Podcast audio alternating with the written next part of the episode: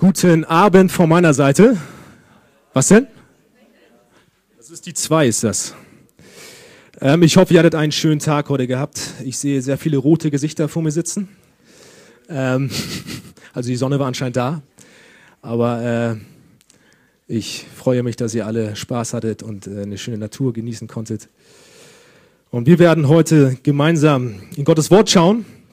Wir werden uns anschauen, ähm, nämlich Davids Flucht werden wir uns anschauen. Und äh, diese ganze Geschichte, die wir uns gemeinsam ansehen werden, die passierte jetzt vor der gestrigen Predigt. Also wir spulen noch mal etwas zurück in der ganzen Geschichte und äh, gucken uns die Flucht von David vor Saul an. Also wir haben von ihm hören dürfen, von David, ein Mann nach Gottes Herzen. Er war ein kleiner Hirte und plötzlich kriegt er eine mega große Aufgabe von Gott auferlegt, dass er zum König gesalbt wird.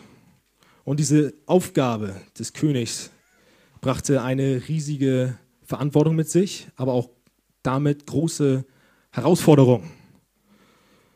Wir sehen im Leben Davids zum Beispiel die erste Herausforderung mit Goliath, da haben wir die Predigt auch drüber gehört von Leon, ähm, wo er ja, sich einem Riesen stellt, aber auf Gott vertraut und so ihn besiegt. Und durch diesen Konflikt mit Goliath wird er vom Volk gefeiert. Er kriegt Erfolg durch Gott, weil Gott mit ihm ist. Und dies löst in Saul, der ursprüngliche König, der auch immer noch herrscht, am Herrschen ist, einen großen Neid aus. Das haben wir auch die letzten Male immer wieder hören dürfen, auch in der Gruppenarbeit, besprechen dürfen. Und so prägte dieser Neid dauerhaft Saul. Das wissen wir auch. Und dieser Neid war so groß bei Saul, dass er David töten wollte. Und er hat enorm viele Versuche ähm, ja, praktiziert, also Saul, und äh, versuchte David per Zufall beispielsweise zweimal mit einem Speer zu töten und schickte auch David in den Kampf gegen die Philister mit der Intention, dass die Philister David umbringen werden. Aber David hatte immer wieder Erfolg. Er gewann immer wieder die Kämpfe gegen die Philister, weil Gott mit ihm war. Und deswegen fürchtete Saul sich noch mehr vor David, weil er merkte, es klappt nicht. Es klappt nicht, weil Gott auf Davids Seite ist. Ich habe keine Chance. Und somit wurde er immer, immer mehr eingeengt in seiner Aufgabe, wurde immer zorniger auf David. Und wir lesen dann in 1 Samuel 18, 29, dass der Zorn so groß wurde und der, die Furcht vor David so groß wurde, dass er Davids Feind sein Leben lang wurde. Und nachdem alle versteckten Versuche, David umzubringen, misslang, hat er dann den Plan gehabt, auf direkte Weise offensichtlich David umzubringen, indem er seine Knechte, seine Knechte zusammenrief und sagte, lasst ihn umbringen, lauert auf ihn, führt ihn ab und tötet ihn. Und Jonathan hat davon mitbekommen, der Sohn, und dann kennen wir die ganze Geschichte, dass David davon mitbekommt und fliehen muss. Was ist das für eine große Not, in der sich David befindet, jeden Tag Angst um sein Leben zu haben? Diese Ungewissheit. Lasst uns also diese Flucht anschauen, die finden wir ähm, in 1 Samuel 21 bis 26, diese Kapitel. Die braucht ihr aber jetzt nicht aufschlagen, weil ich werde die jetzt nicht mit euch lesen. Das sind so ein paar mehr Kapitel. Ich werde deswegen erstmal etwas zusammenfassen, was in der Flucht oder auf der Flucht so los war, was für Stationen David durchlaufen ist. Dafür habe ich ein kleines Bild mitgebracht. Das könnte vielleicht ja mal derjenige, der am Beamer oder ja genau sitzt, an die Wand schmeißen. Und da sehen wir jetzt hier so ein bisschen ja, die Landkarte so, Juda und äh, Israel, diese Königreiche. Gut, das haben wir jetzt nicht aufgeteilt richtig, aber wir sehen einfach mal diesen ganzen Fluchtweg Davids. Wir sehen die ganzen Pfeile, das ist ein bisschen wirr. Aber ich hoffe, ihr kommt der Blick da ein bisschen durch und ich werde einmal so ein bisschen einfach mal das kommentieren. Auch wenn das jetzt nicht so ähm, ich jetzt da nicht äh, auf jede einzelne Station extrem eingehen werde. Ähm, also David beginnt im Gewehr, läuft los, flieht nach Nob. Da kommt er, da trifft er auf den Priester Ahimelech, da ähm, sucht er nach ja, Unterschlupf erstmal auch und er fragt, wie der Weg weitergehen soll äh, für ihn. Er bekommt das Schwert Goliaths, was dort aufbewahrt wurde, und er wird versorgt von diesem Ahimelech. Von dort aus flieht er dann weiter nach Gad. Das ist die Stadt, wo Goliath herkam und äh, wo sie, die Philister sich aufhielten. Dort herrschte, also es war ein besetztes Gebiet und er hat Zuflucht bei den Philistern gesucht. Da ist aufgefallen und das gefiel ähm, den König von, von den Philistern nicht so ganz gut oder von Gad in dem Moment. Und so musste er auch da fliehen, weil er auch da um sein Leben äh, fürchten musste. Dann ist er in eine Höhle geflohen, die heißt Adulam.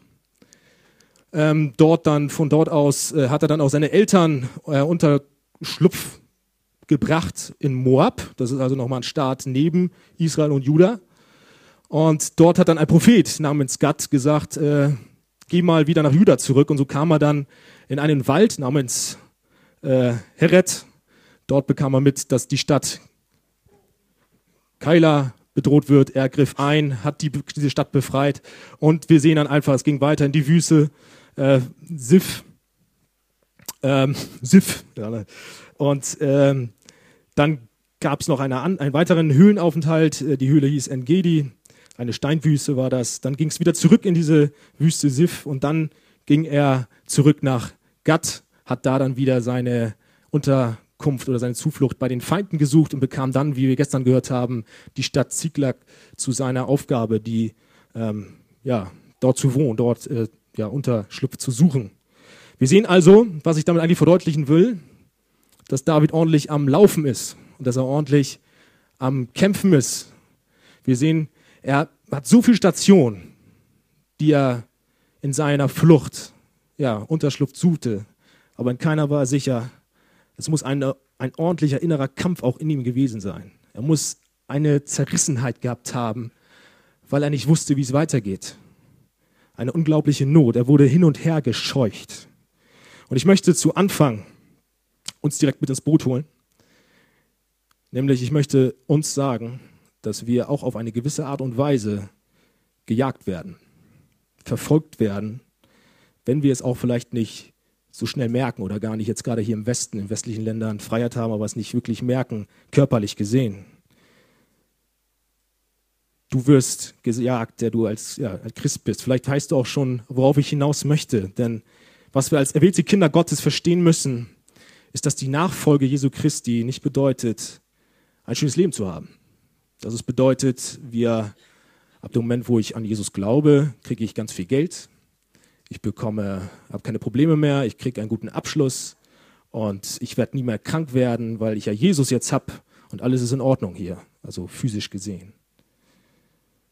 Nein, ab dem Moment der Bekehrung lebst du nicht mehr mit der Welt. Du lebst zwar in der Welt, aber nicht mehr mit der Welt. Und das bedeutet, dass du mit Gott lebst. Und weil du mit Gott lebst, gefällt, hast du nicht mehr Gefallen an der Welt. Die, die Welt, die mag dich nicht mehr. Du hast jetzt Gott als Mittelpunkt und nicht mehr die Welt. Du lebst nämlich nun, weil Christus in dir lebt. Du bist nicht mehr in deinen Sünden tot, sondern Jesus lebt in dir. Du warst, und das möchte ich nochmal kurz zusammenfassen und einfach mal erklären. Du warst aufgrund deiner Sünde tot, verloren, wie es in Epheser 2, Vers 2 steht, bringt das auch ganz gut auf den Punkt.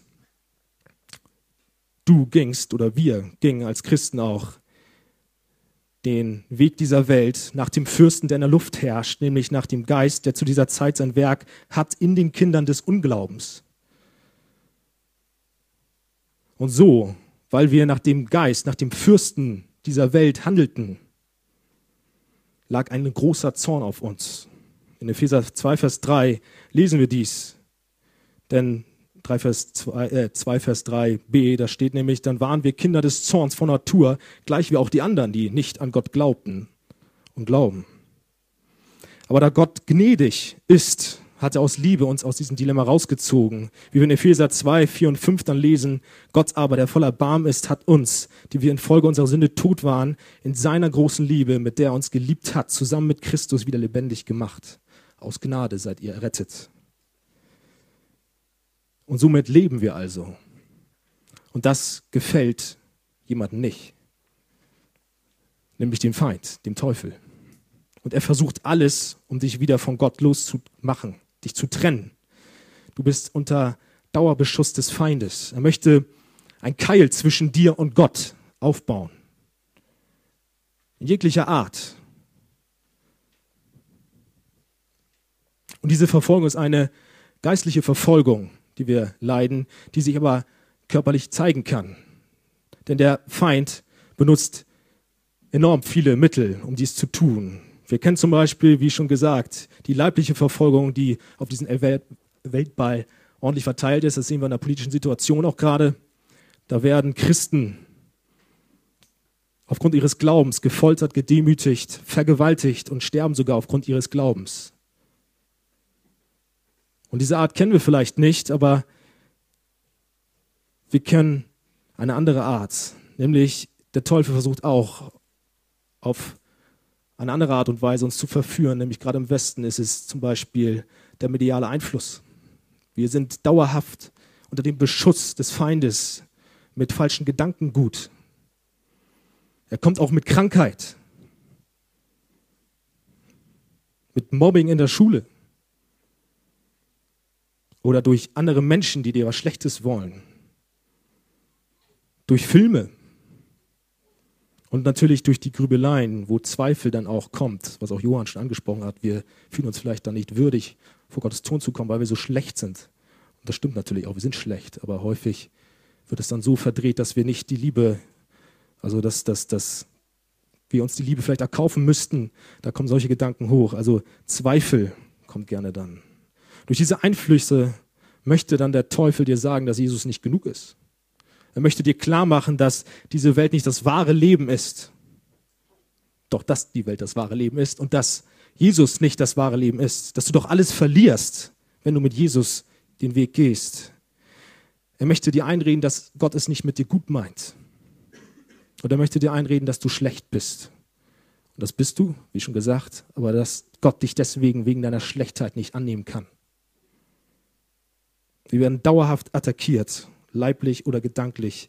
Es ist eine geistliche Verfolgung.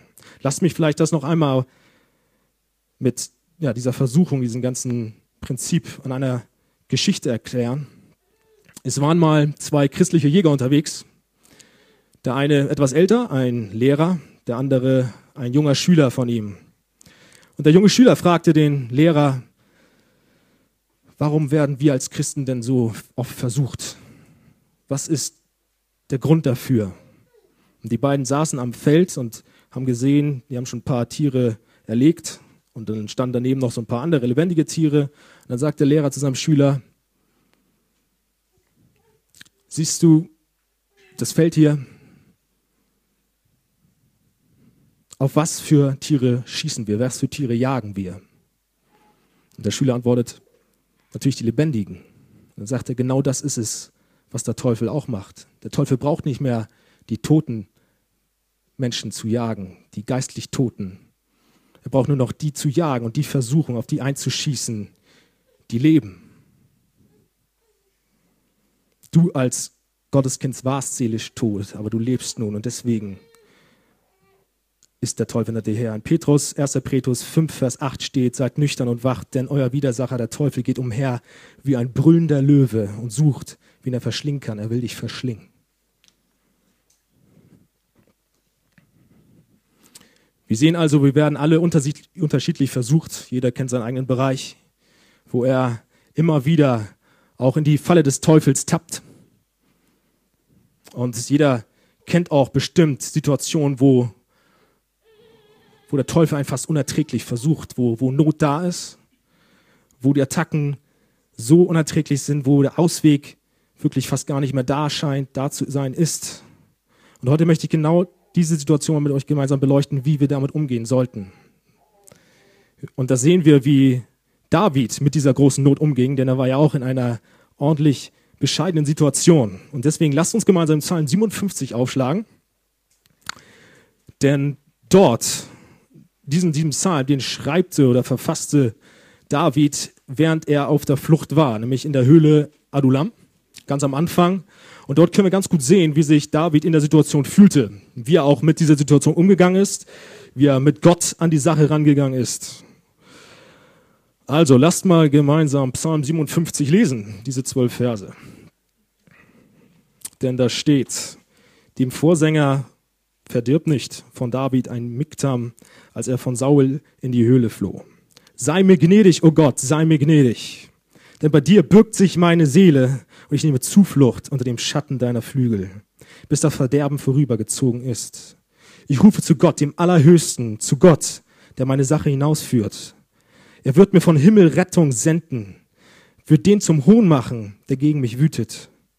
Gott wird seine Gnade und Wahrheit senden. Meine Seele ist mitten unter Löwen.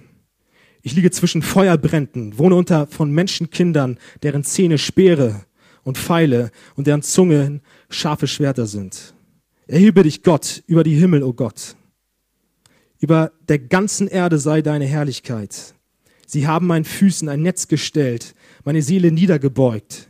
Sie haben eine Grube gegraben vor mir und sie sind selbst hineingefallen. Mein Herz ist getrost, o oh Gott. Mein Herz ist getrost. Ich will singen und spielen. Wach auf, meine Seele. Harfe und Laute, wacht auf. Ich will die Morgenröte wecken. Herr, ich will dich preisen unter den Völkern, ich will dir Lob singen unter den Nationen, denn groß bis zum Himmel ist deine Gnade und deine Treue bis zu den Wolken. Erhebe dich über die Himmel, o oh Gott, über der ganzen Erde sei deine Herrlichkeit. Bevor, ich möchte jetzt diesen Psalm nicht ja, chronologisch durchgehen. Ich möchte als erstes mit euch gemeinsam anschauen, wie David seine Feinde beschreibt. Wie David seine Situation beschreibt. Das lesen wir in Vers 5. Ich lese es nochmal vor. Meine Seele ist mitten unter Löwen. Ich liege zwischen Feuerbränden, wohne unter von Menschenkindern, deren Zähne Speere und Pfeile und deren Zunge scharfe Schwerter sind. David benutzt hier ein sehr imposantes Bild, finde ich. Ein sehr prägendes Bild, was wirklich oft Not unterstreichen kann und unterstreicht. Sehr schreckhafte Bilder. Ein, ein Löwe.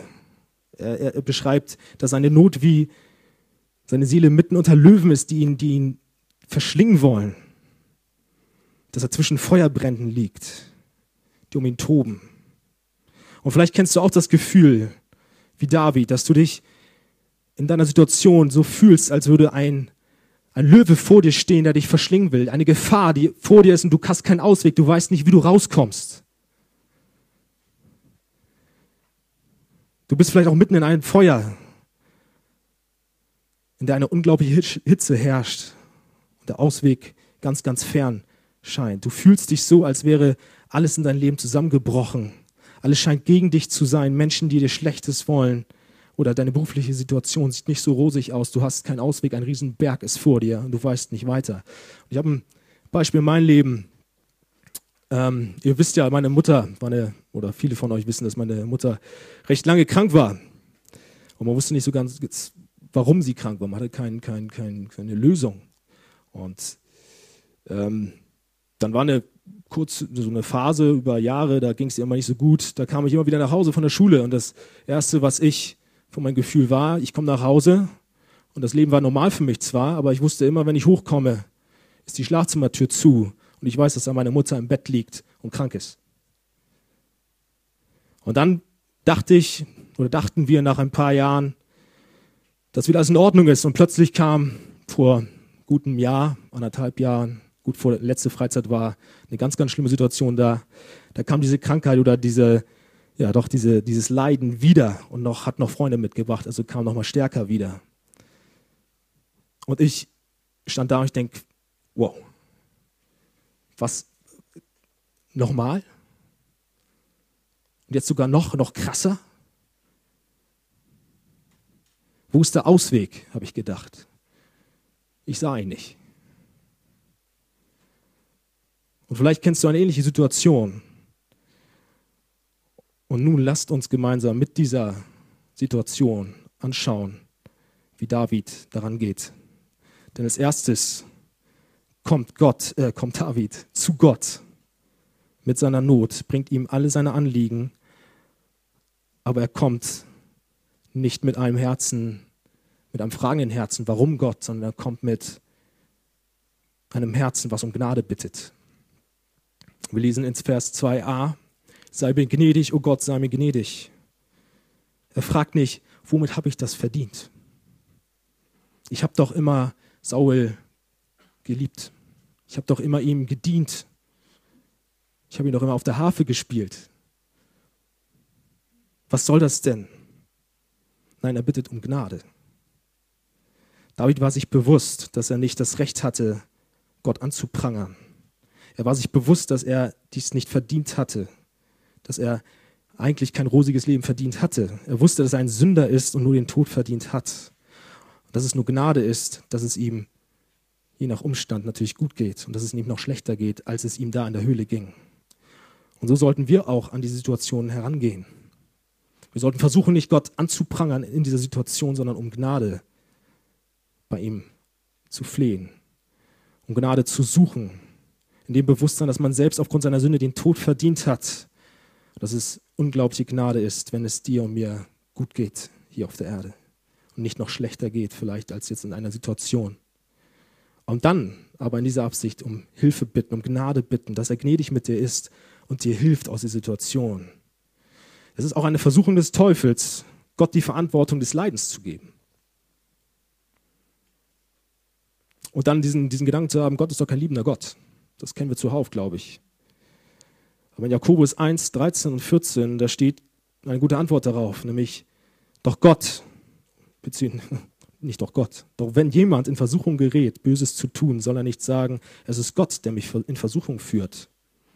Denn so wenig Gott selbst zu etwas Bösen verführt werden kann, so wenig verführt er seinerseits jemanden dazu. Nein, wenn jemand in Versuchung gerät, ist es seine eigene Begierde, die ihn reizt und in die Falle lockt.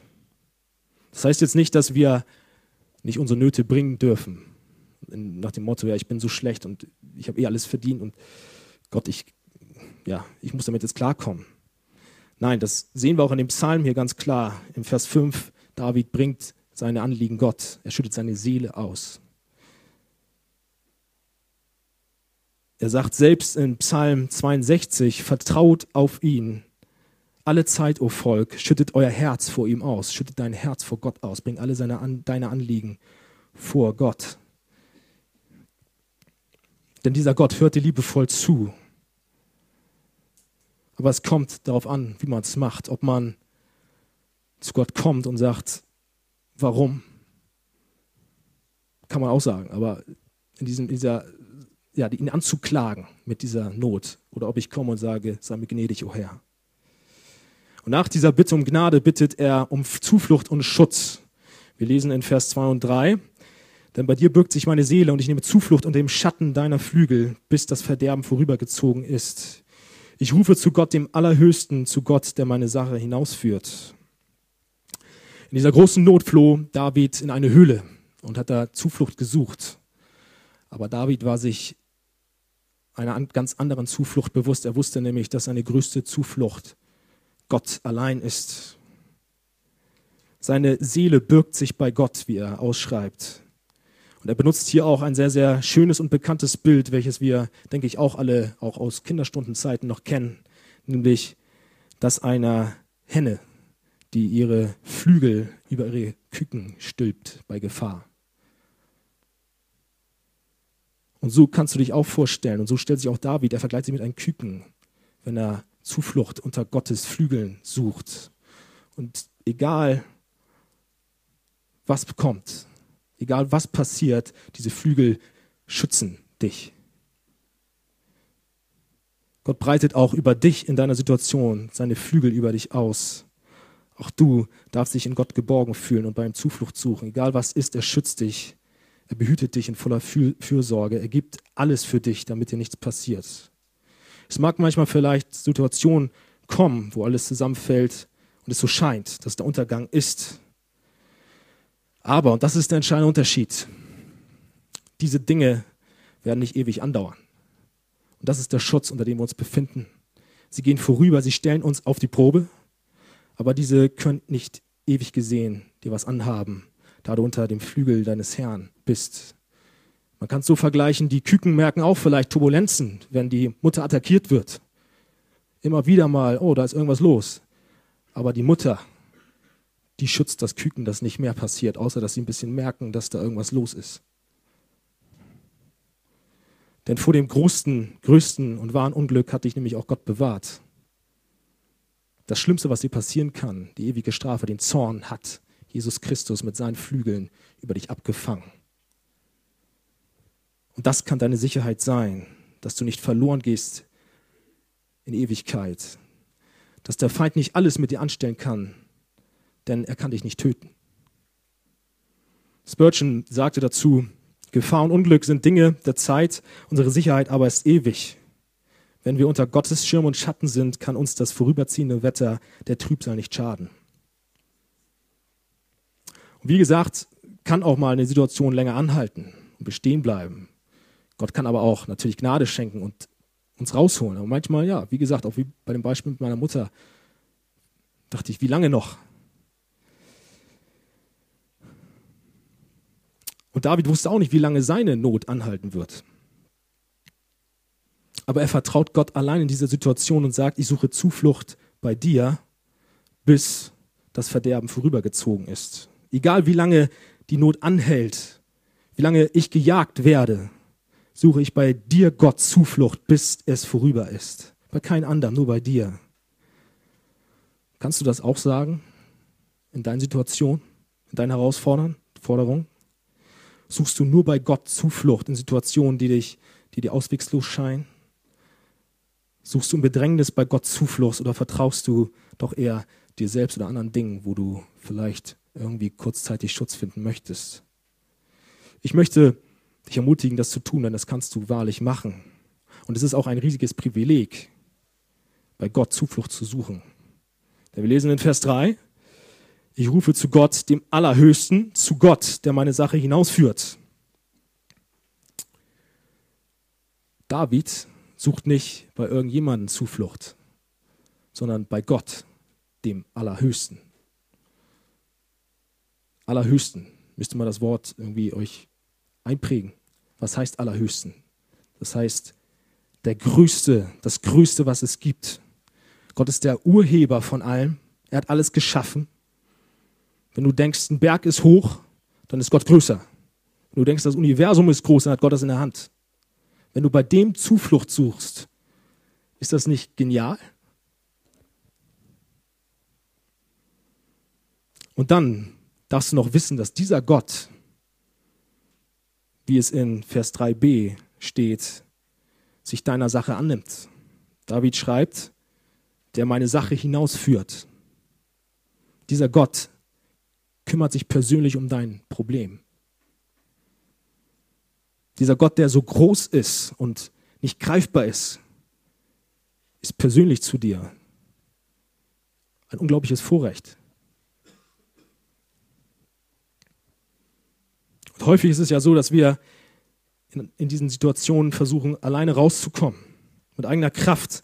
Und David versuchte auch häufig oder auch ja, immer wieder, haben wir auch gestern gesehen, zum Beispiel jetzt hier ein Beispiel durch, durch Lüge, Zuflucht bei dem Priester Ahimelech zu finden. Er hat ihn angelogen, hat gesagt, er ist im Auftrag von Saul gekommen und äh, möchte jetzt Hilfe haben. Dabei wurde er von Saul verfolgt. Wir sehen also, er hat auch manchmal seine, seine eigenen Dinge versucht durchzuboxen und selbst alles in die Hand zu nehmen. Und das ist dieses typische menschliche Kontrollverhalten, was, denke ich, auch viele von uns kennen. Ich auch selbst, ja. Er wollte selbst über seine Zukunft entscheiden. Er wollte selbst über sein Schicksal entscheiden und kontrollieren, wie seine Situation endet. Vielleicht kennst du auch dies. Du selbst vertraust erstens Gott dann nicht richtig und willst dich selbst über diese ganze Situation kümmern. Aber schnell merken wir, dass dies nichts bringt und dass dann die Lage sogar noch schlimmer wird, wenn wir es alleine versuchen. Denn was zum Beispiel bei David und Ahimelech passierte, ist, dass Saul davon Wind bekommen hat. Und Saul hatte nichts Besseres zu tun, als alle Priester und die ganze Stadt Nob wo die, die David geholfen haben, umzubringen und abzuschlachten.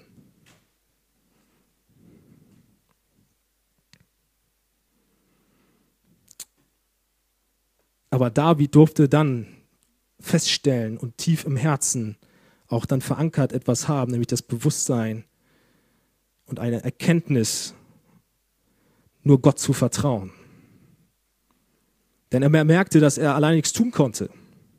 Er wollte nur Gott vertrauen und war sich sicher, dass er auch guten Grund dazu hatte. Denn allein in seinem Leben sehen wir dies. Denn nach dem Höhenaufenthalt oder allgemein bei der gesamten Flucht, da war es so, dass zwar Saul immer wieder David hinterherjagte, aber er fand David nie. Er bekam David nie in seine Hände. Wir lesen 1 Samuel 23, Vers 14b. Und Saul suchte ihn sein Leben lang, aber Gott gab ihn nicht in seine Hand. Saul fand nicht David oder fand David nicht, nicht weil er zu dumm war oder zu, zu blöd sich anstellte, sondern er fand David nicht, weil Gott ihn nicht in seine Hände gab. Davids ganzes Leben lag in Gottes Hand. Er bestimmte alles. Er bestimmt alles, wie es kommen sollte. Und auch das darfst du in deinem Leben wissen. Gott lenkt dein Leben. Und nur wenn er etwas will, dann geschieht es. Er kümmert sich persönlich um deine Anliegen. Und das liegt alles unter seinem souveränen Plan. Du kannst aus eigener Kraft nichts tun am Schluss. Nur durch Gott kannst du handeln und tun. Nur der Wille des Höchsten geschieht, auch in deinem Leben, und er wird deine Sache hinausführen. Und er lässt auch, und das ist auch eine gute Gewissheit, er lässt nur so viel zu, wie du abkannst. Denn er hat auch den Teufel im Griff. Es gibt das Bild von Martin Luther, wie er den Teufel als Kettenhund Gottes bezeichnet. Der böse Kettenhund, der dich attackiert, aber Gott hat ihn an der Leine und zieht, lässt nur so viel zu und lässt ihn nur so weit, wie er kann und zieht ihn dann zurück, so viel wie du nur abkannst. Wir lesen auch in 1. Korinther 10, Vers 13, Gott aber ist treu, er wird nicht zulassen, dass ihr über euer Vermögen versucht werdet, sondern er wird zugleich mit der Versuchung auch den Ausgang schaffen, sodass ihr sie ertragen könnt. Das ist eine tolle Gewissheit, die wir doch haben, auch dass Gott in der Versuchung bei uns ist und uns nur so viel zumutet, wie wir abkönnen. Da kommt natürlich auch die Frage vielleicht, warum lässt Gott denn das alles zu? Und manchmal kann man es nicht verstehen. Bei Hiob zum Beispiel, Hiob hat ein super Leben geführt. Und es war, Gott zeigte zum Beispiel durch Hiob den, dem Teufel, dass selbst in der größten Not Hiob an ihn festhält. Hiob konnte es nicht verstehen. Er und seine Freunde haben rumgegrübelt, was ist los. Aber es hatte einen himmlischen Sinn. Es hatte einen Grund. Und manchmal, und es gibt natürlich noch zuhauf andere Gründe, warum er es zulässt, Versuchung zulässt, zum Beispiel aufgrund der Sünde, Züchtigung. Er möchte dich wieder auf den Weg zurückführen. Er möchte seine Gnade an dir zeigen.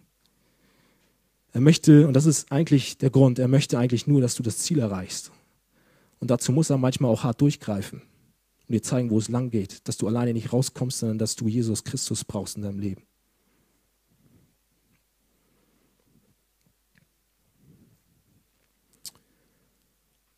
Und nun sehen wir im Psalm, im Vers 4, dass David diese ganzen Annahmen und diese ganzen Aussagen treffen konnte, weil er sich sicher war, dass er von Gott Hilfe bekommt.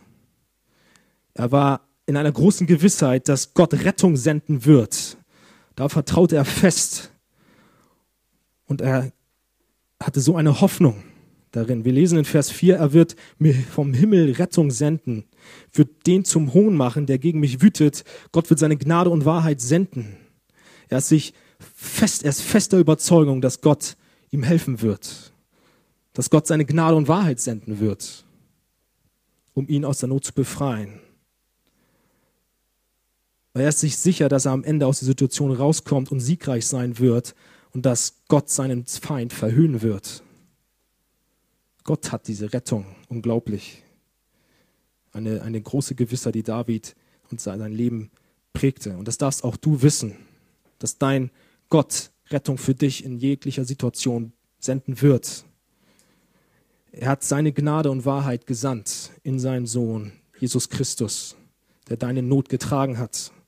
Jesaja 53,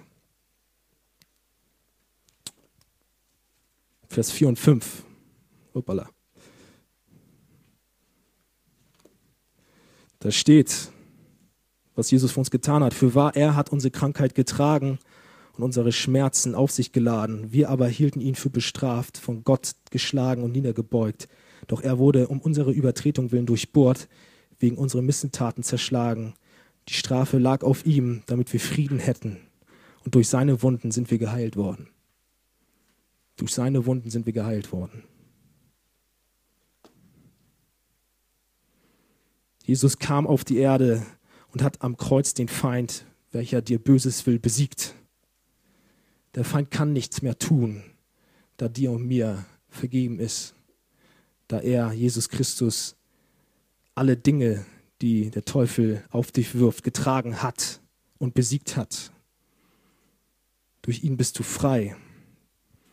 Der Zorn Gottes, wie schon gesagt, wurde auf dem schützenden Flügel Jesu Christi entladen und abgefangen. Jesus hat den Feind verhöhnt, er hat keine Macht mehr. Und durch diese Gewissheit können wir und konnte auch David den Vers 7 schreiben und verfassen. Denn da lesen wir, sie haben meinen Füßen ein Netz gestellt, also die Feinde, meine Seele niedergebeugt, Sie haben eine Grube gegraben vor mir, aber sie sind selbst hineingefallen. Das heißt so viel wie, dass der Feind für das, was er tut, seinen Lohn bekommen wird. Früher oder später wird er für seine Bosheit den Lohn kriegen und empfangen. David sah das ja, kurz nach diesem Aufenthalt immer wieder, dass Gott Saul in Davids Hände gab. Denn das ist eine recht amüsante Geschichte meiner Meinung nach. Ja, David und sein Gefolge hat in der Hülle Unterschlupf gesucht in der Flucht. Und dann Saul ist mit seinem Gefolge hinter David her, war unterwegs und irgendwann hat er Bedürfnisse. Er musste aufs Klo, kurz gesagt. Und hat ironischerweise genau da Unterschlupf gesucht, in der Höhle er hat da, wollte da sein Geschäft äh, verrichten, wo David und sein Gefolge hinten drin saß und sich vor ihm versteckten. Und der Saul hockte sich dahin und plötzlich sitzen da die ganzen Burschen, David und sein Gefolge, und denken, wer ist das denn da vorne am Höheneingang? Erstmal vielleicht ekelig, aber äh, wow, Saul, ganz hilflos, völlig ausgeliefert der ganzen Situation. Und David hatte die Möglichkeit, Saul umzubringen. Wir sehen an diesem Beispiel, dass Saul vom Jäger zum Gejagten wird. Dass genau dieser Satz, dieser Vers in Davids Leben auch Sinn machte. Nämlich, sie haben meinen Füßen ein Netz gestellt, meine Seele niedergebeugt, sie haben eine Grube gegraben vor mir, aber sie sind selbst hineingefallen. Und auch dürfen wir das auf den Widersacher, den Teufel auch bringen und auch übertragen. Denn auch er hat Jesus versucht. Auch er wollte Jesus eine Falle stellen, wollte ihn töten, umbringen. Aber er hat verloren. Jesus hat am Kreuz gesiegt. Ich finde, 1. Mose 3, Vers 15b spricht das perfekt an und spricht das direkt aus, wo Gott zur Schlange spricht, zum Teufel redet. Und er sagt, du wirst in seine Ferse stechen, er aber wird dir den Kopf zertreten. Du denkst vielleicht, du hast einen Sieg über ihn errungen, aber er wird am Ende dir den Kopf zertreten. Das hat er getan am Kreuz. Er hat gesiegt. Der Feind hat keine Macht mehr über dich und wir sind frei in Jesus. Und auch kannst du das praktisch, es ist eine biblische Weisheit auch, dass häufig die Leute, die Böses verzapfen, ihren Lohn dafür kriegen. Und du kannst es also auch praktisch anwenden auf dein Leben. Du kannst sagen, wenn jemand dir was Böses will, wollte, wird er seinen Lohn dafür kriegen. Ich möchte nämlich jetzt darauf auch eingehen, wie er mit, den, mit, mit Rache umgeht. Überlasst ihr Gott die Rache oder wollt ihr es aus euch selbst tun? Habt ihr Hass gegen euren Feinden, die euch Schlechtes wollen? Oder vergebt ihr? Nämlich nachdem David die Chance hatte, Saul auch umzubringen, schnitt er einen Teil seines Umhanges ab und plötzlich sprach sein Gewissen zu ihm und er kam, er wollte nicht Saul umbringen, weil er merkte, dass Gott ihm zum König gesalbt hatte, auch Saul, und dass Sauls Schicksal und Strafe in Gottes Händen liegt und nicht in seinen. Sein Vertrauen in Gott überbot seine Lust der Rache. Kannst du das auch von dir sagen in den Situationen, wo du vielleicht einmal angepikst worden bist in deinem Alltag? Ich kenne es gut, dass wenn jemand mir irgendwas Böses will, was heißt mich sogar einfach noch nicht mal Böses will, mich disst und sagt, äh, hey Joel, du kannst dies nicht oder einfach irgendwie ironisch meinetwegen so ist, dass das, äh, dass das tief sitzt plötzlich. Und dass man sofort auch irgendwie, auch wenn es nur Spaß ist, sofort ein Argument gegen ihn wendet. Dass dann der ganz, die ganzen dann auch wieder lachen. Also das ist so dieses Geben und Nehmen. Einfach, ja, dass der Stolz gebrochen ist. Und dass man sofort sich rächen möchte.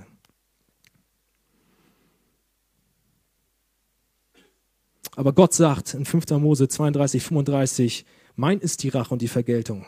Wir haben nicht das Recht dazu. Gott macht es. Überlass also auch das bei Gott und vergebe. Und nun zum Schluss sehen wir, wir haben jetzt in den ersten sieben Versen des Psalms gesehen, dass David ja zu Gott kommt, Zuflucht sucht, Schutz sucht und Gnade bittet.